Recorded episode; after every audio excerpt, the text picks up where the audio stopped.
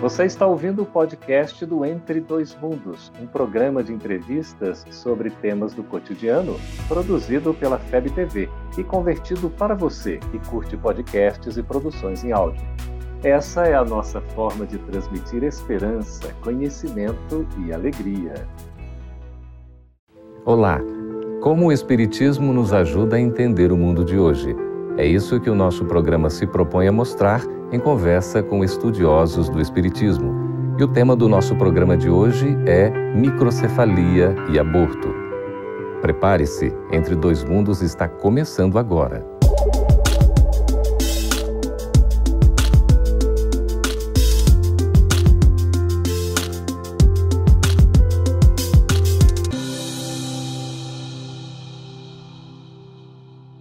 A microcefalia é uma doença que está crescendo cada vez mais no nosso Brasil. E vem a preocupação porque as mães que têm as suas crianças, às vezes com essa dificuldade da formação, ficam na dúvida sobre o aborto ou não. Para conversar sobre esse assunto microcefalia e aborto, nós estamos recebendo aqui nos estúdios da FEB TV em Brasília Dr. Allan Kardec Nápoles e o Dr. Alain Eurípides Nápoles. São irmãos, são médicos, homeopata, Seja bem-vindo, doutor Allan Kardec. Muito prazer, obrigado. Você também, Eurípides, seja muito bem-vindo. Muito obrigado, muito prazer. Como é que a gente pode entender, doutor Eurípides, essa questão da microcefalia? O que é exatamente a microcefalia? É uma redução do diâmetro do crânio e, consequentemente, também do cérebro, por várias causas. Uma delas é a Zika vírus, é, mas não é só a única causa. Uhum. Existem outras causas infecciosas, existem causas genéticas, alterações cromossômicas, às vezes uma fusão prematura da, da calota craniana que impede o, o, desenvolvimento do crânio. E isso pode levar à fa falha no desenvolvimento e crescimento dessa criança. Então, no caso, doutor Allan Kardec, a, o mosquito não seria o único transmissor responsável por essa doença? Então, tem várias causas, né? Podendo, é, até a síndrome de Down, né? ela, ela, tem a sua causa também na genética, né? Uhum. No cromossomo. Então, nós vemos que existem várias causas para causar uma microcefalia. Entendi. E para a gente considerar o lado espiritual, propriamente, é, como é que a gente poderia dizer o surgimento dessa doença? Qual é a sua causa espiritual? Não existe efeito sem causa. O efeito é a microcefalia, mas a causa é uma causa anterior à presente encarnação. Como nós acreditamos que existe a lei da reencarnação e existe todo um planejamento reencarnatório, aquele espírito que fez o mau uso do seu livre-arbítrio por exemplo, o abuso da inteligência, ele vai sofrer como consequências algumas alterações no sistema nervoso central. Existe até o caso na literatura espírita uma mensagem que chama grande cabeça. Não é microcefalia, uhum. mas é uma hidrocefalia. Sim. Ele fora um advogado numa existência anterior e fez mau uso da sua inteligência, prejudicando as pessoas através da parte intelectiva como ele lesou as leis divinas no seu planejamento reencarnatório para que ele resgatasse esse débito, fora, eh, foi a ele dado a oportunidade de reencarnar para resgatar essa falta. E ele veio com um cérebro grande, ou seja, uhum. com uma hidrocefalia, ou seja, um cérebro grande, mas preenchido por água também. Entendi. E ele estava lá em Uberaba, em Uberaba Chico Xavier identificou esse senhor. Ele tinha um corpo disforme e uma cabeça muito grande, e ele reencarnou numa família simples e, e ficava alojado num caixotinho pedindo o auxílio da sociedade. Olha só que situação, não é? é? Mas, Kardec, a gente entenderia aí o funcionamento da lei de causa e efeito é, se a gente for olhar, às vezes, de uma forma mais rigorosa, parece que é um castigo, não é? A gente pode dizer que todo o espírito que está reencarnando, está no processo de microcefalia, ele está em expiação? Pois é, é Deus é misericórdia. Então, a expiação que ele está passando também é misericórdia, porque é, é para que ele possa resgatar os débitos em, às vezes, em uma existência, se ele não tivesse passando por essa, por essa, por essa expiação, ele poderia gastar dez encarnações para isso. Uhum. Então, Deus, em sua misericórdia, deu a possibilidade de o espírito, numa camisa de força, numa dificuldade de se expressar, com o cérebro é, adoecido, ele deu a capacidade para ajudá-lo a sair desse, desse, desse, dessa dificuldade espiritual que ele mesmo causou para si mesmo. A gente sabe que nada acontece por um acaso, não é? Mas também a nossa própria condição aqui, por exemplo, os cuidados do, do, dos governos, não é? nas suas ações políticas, públicas, de saneamento, por exemplo, e o próprio cuidado da população no sentido de uma educação, não ajudaria a evitar esse tipo de doença, doutor Euripides? No caso específico da microcefalia, causada pelo vírus da Zika, o Zika vírus, é, a falta de saneamento básico fez com que o mosquito se proliferasse, que é o Aedes aegypti, e transmitindo esse vírus, mais pessoas, no caso gestantes, teria condição de adquirir essa microcefalia causada pelo vírus da Zika. O risco é maior. O, o risco é maior. Uhum. Mas não existe efeito sem causa. Então, aqueles uhum. espíritos que, se re, que vão reencarnar através da sua mãe, tendo a microcefalia, é a oportunidade deles resgatarem um débito. Então, não, a mãe não precisa ficar em pânico. Aqueles casos que ocorrerem fazem parte do planejamento reencarnatório. Mas o fato de não ficar em pânico, doutora Allan Kardec, não evita naturalmente toda uma preparação, um cuidado que se tem que ter, não é verdade? Justamente, porque o reflexo da saúde na população é, não é só do governo, é, da, é de nós, população, é, tomarmos maturidade de deixar o nosso meio protegido, não deixar água parada, não, ou seja, cuidar onde nós nos encontramos, cuidar daqui, tirar resíduos, às vezes está perto da nossa casa. Então nós temos que ter esse trabalho para que a comunidade possa encontrar um caminho de menos doenças, menos problemas e a evolução é, planetária fica até mais fácil, né? Quer dizer, não é responsabilidade apenas do governo, a responsabilidade é, é coletiva, é de todos nós. E a mãe tem que usar, no caso, repelentes. É claro que tem que fazer da sua parte uhum. para não contrair essa doença. Mas tomando os cuidados devidos, e se por acaso ela for acometida por essa situação, eu acho que faz parte desse planejamento reencarnatório ou seja, uma forma de o contexto familiar se resgatar perante as leis divinas. Quer dizer, o acaso não existe. O acaso não existe. Uhum. E aí a gente vê a atuação de Deus também no auxílio desses espíritos. O quanto que nós estamos amparados. O momento que aquela criança, é, aquele, aquele espírito está reencarnando com o corpo, com a microcefalia, ele está tendo aquele momento de oportunidade de ali nascer mas ele já tem os débitos de outras épocas. Uhum. Então as mães não devem ficar preocupadas, ninguém paga um débito que não deve. Uhum. Então a lei, é, o, o comandante, né, o, lá de cima, ou seja, Deus, nosso Pai, ele sabe de tudo. Então ninguém vai pagar um débito que não deve. Entendi. Agora, a misericórdia cobre a divina justiça. Então, é, mesmo diante da, da dificuldade que o Espírito está resgatando numa microcefalia, ali também tem amor ali também tem atenuação, porque poderia ser pior ainda. Pois é, essa questão do amor, né, do, de mãe, que é algo tão bonito, tão lindo, a gente fica com aquela questão. A mãezinha que está recebendo esse espírito, esse filho, de repente fica na dúvida: será que eu posso abortar? Será que eu devo abortar? Fica a questão para nossa reflexão e a resposta após o nosso breve intervalo. A gente volta daqui a pouquinho. Estamos de volta com o nosso programa e antes do intervalo lançamos a questão a respeito da decisão do direito ou não da mãe fazer o aborto em casos de microcefalia. Doutor Eurípides, doutor Eurípides, doutor Kardec, a resposta é com vocês. A mãe tem o direito de fazer o aborto é, quando se há uma confirmação da doença microcefalia? Não. Perante a doutrina espírita, ela estaria é, rejeitando uma encarnação de um espírito endividado que precisa, de, precisa da encarnação para evoluir e progredir, e isso está vinculado a toda a família.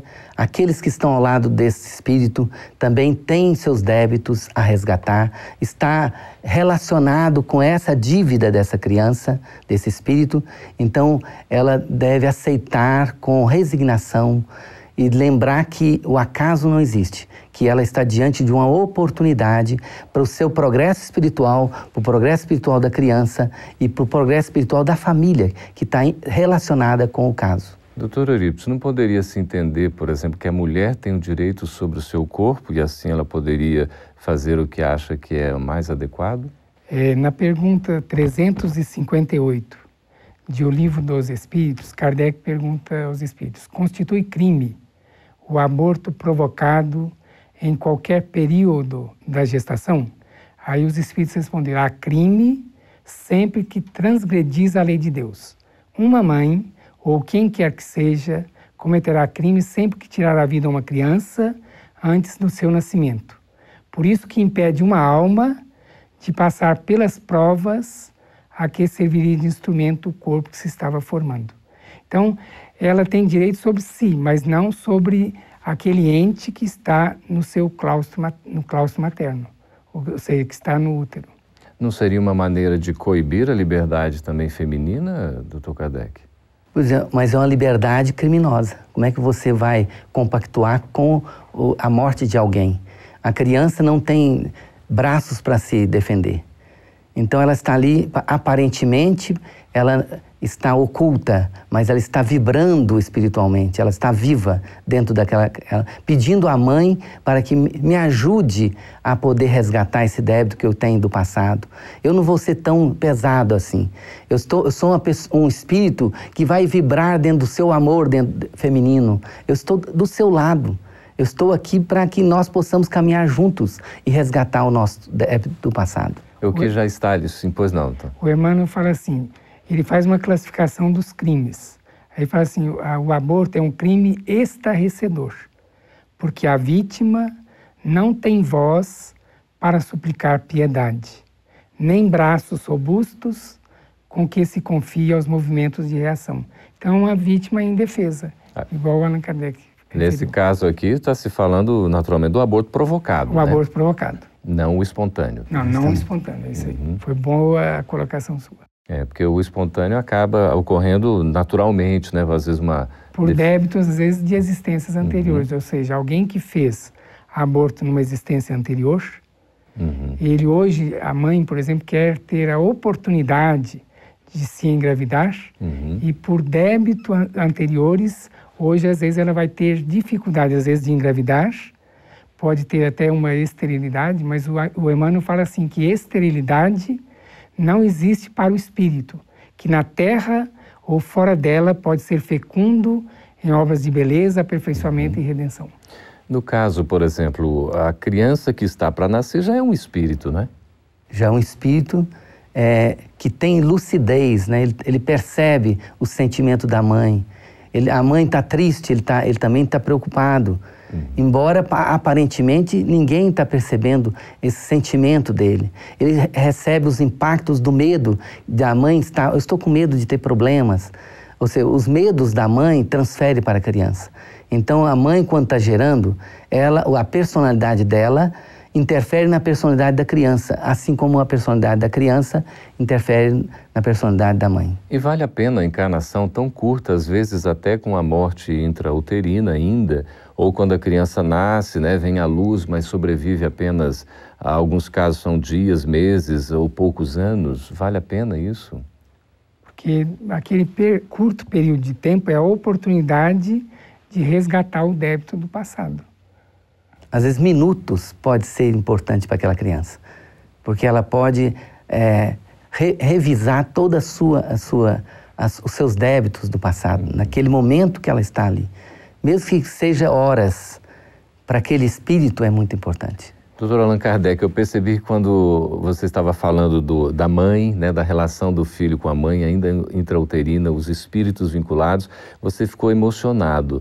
Essa questão do amor de mãe é algo que nos toca. Apesar de nós sermos homens aqui, a gente deve reconhecer que essa relação do filho com a mãe, da filha com a mãe, é algo muito sublime, não é? É muito sublime, que alcança além da nossa terra. Quer dizer, a mãe, quando ela dedica aos seus filhos, ela continua, depois que ela desencarna, continua preocupada com os filhos da mesma maneira. Então, esse amor que envolve a criança é um amor para a eternidade. É o filho para sempre. Para sempre. e a mãe demonstra isso, não é, doutor Euripides? No amor que ela transmite. Várias mães que, inclusive, é, assumem o compromisso, a responsabilidade, querem ter os seus filhinhos, mesmo em condições assim especiais, e não deixam de amar por isso. Continuam amando Continua e igual. Mesmo com os defeitos da criança. Ou seja, ela se renuncia. A Maria Dolores fala assim: o retrato de mãe, alguém que sabe amar, a servir e a sofrer, cultivando o perdão como simples dever.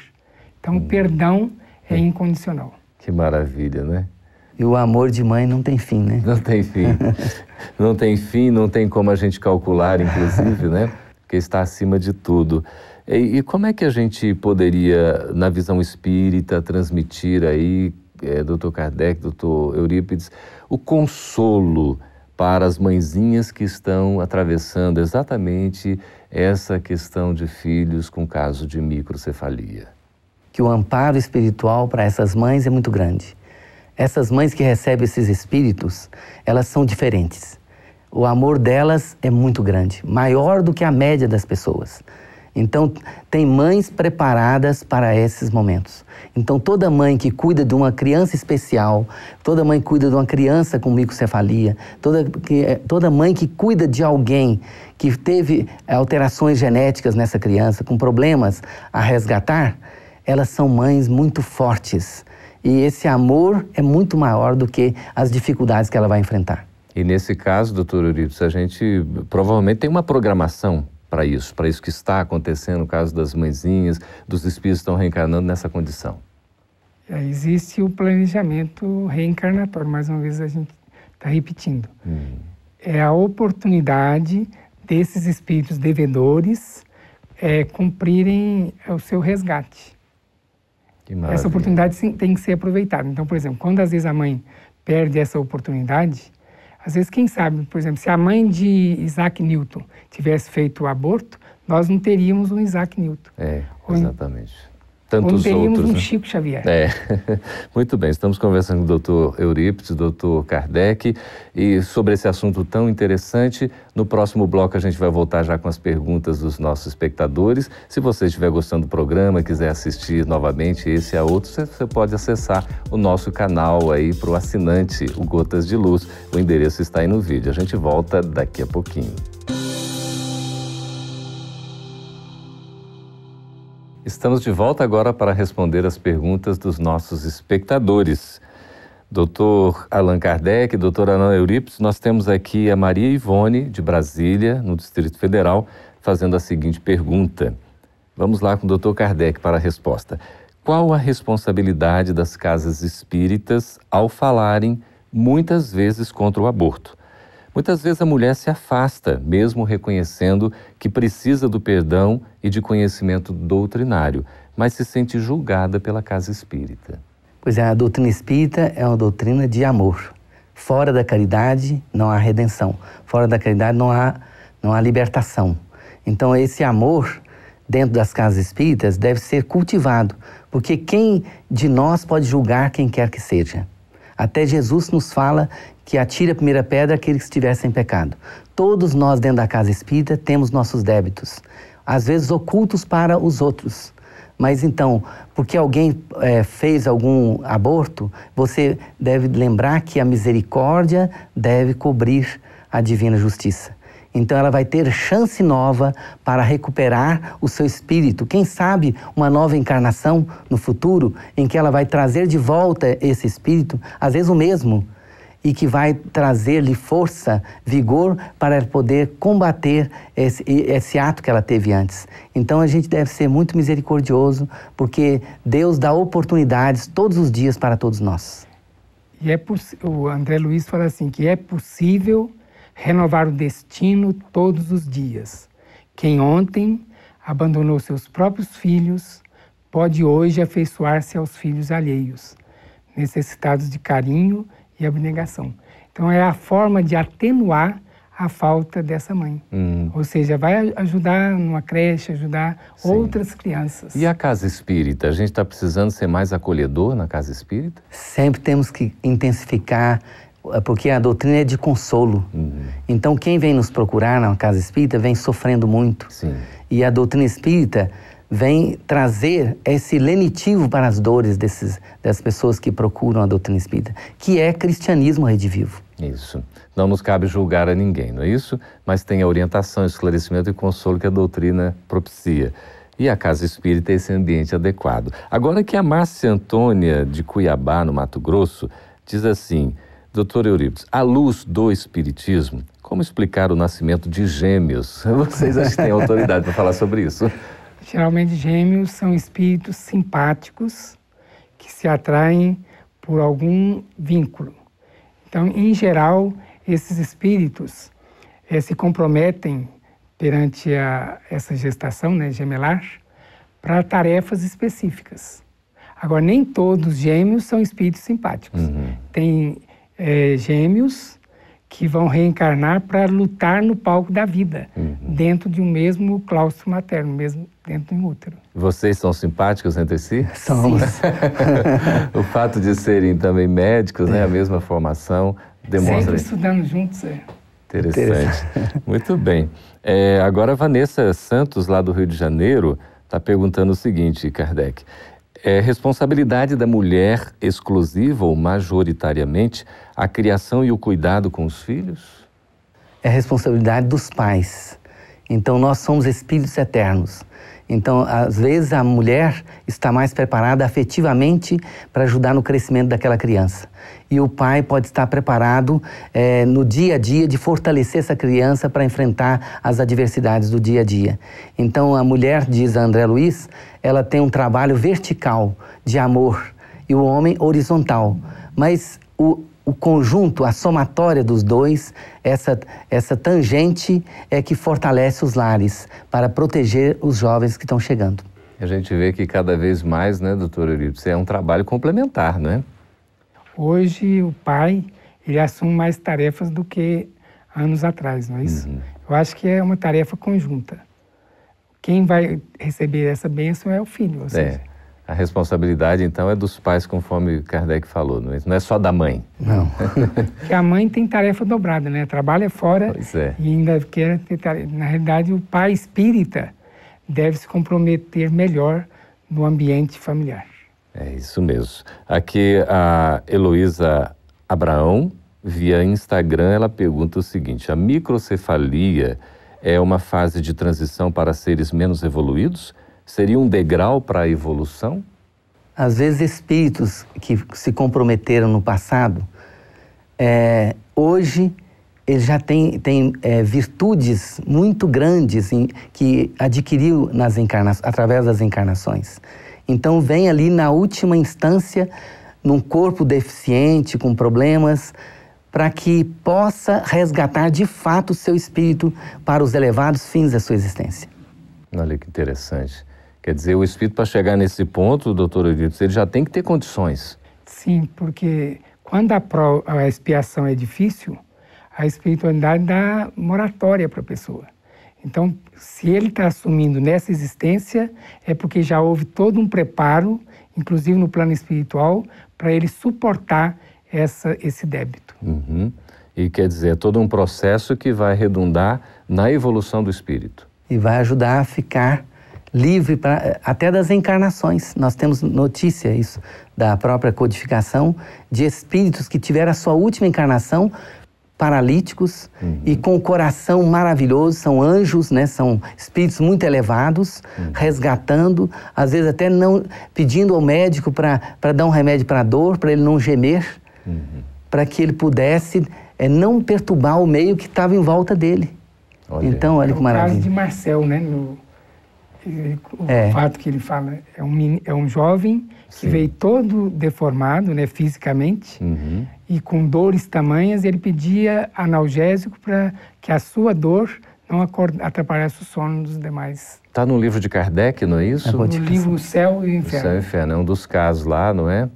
Do menino que o grande sofrimento, mas já nessa última gente, encarnação última dele. Última encarnação, basicamente, pode entender como um efetivo processo de libertação. Libertação.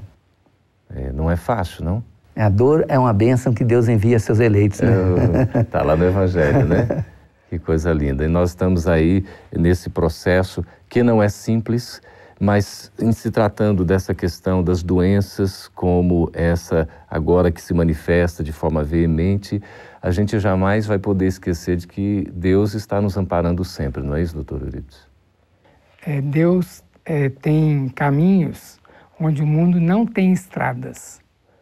Então eu acho que Deus vai dar sempre a oportunidade da mãe passar essa dificuldade, o filho também com amor vai resgatar esse débito e para que o espírito familiar se ilumine. Coisa linda. E a família aí tem um papel fundamental. Fundamental para proteger essa criança, dar suporte para ela aguentar firme a sua existência e libertar desse, desse, desse momento que ela muito importante na sua existência. Maria Dolores fala assim: sem crises e sem problemas, ninguém sabe se tem fé. Então é o momento de avaliar a nossa fé. Olha aí. E vamos com fé superando as dificuldades, né? Agradecemos doutor Alain Eurípides Napoli, doutor Allan Kardec Napoli pela presença aqui, os esclarecimentos aqui no nosso programa. Muito obrigado. Muito obrigado. Muito obrigado. Agradecemos também a você que nos escreveu, que teve o contato, o carinho, a consideração. Pode continuar escrevendo, nós estamos aqui à disposição no endereço aí abaixo. Você pode mandar a sua sugestão, a sua questão, nós vamos ter satisfação em responder. Fique conosco, até a próxima vez. Muito obrigado. Essa é uma produção da Federação Espírita Brasileira. Para saber mais, siga arroba FebTV Brasil no YouTube, Facebook e Instagram. Ative o sininho para receber as notificações e ficar por dentro da nossa programação. Até a próxima!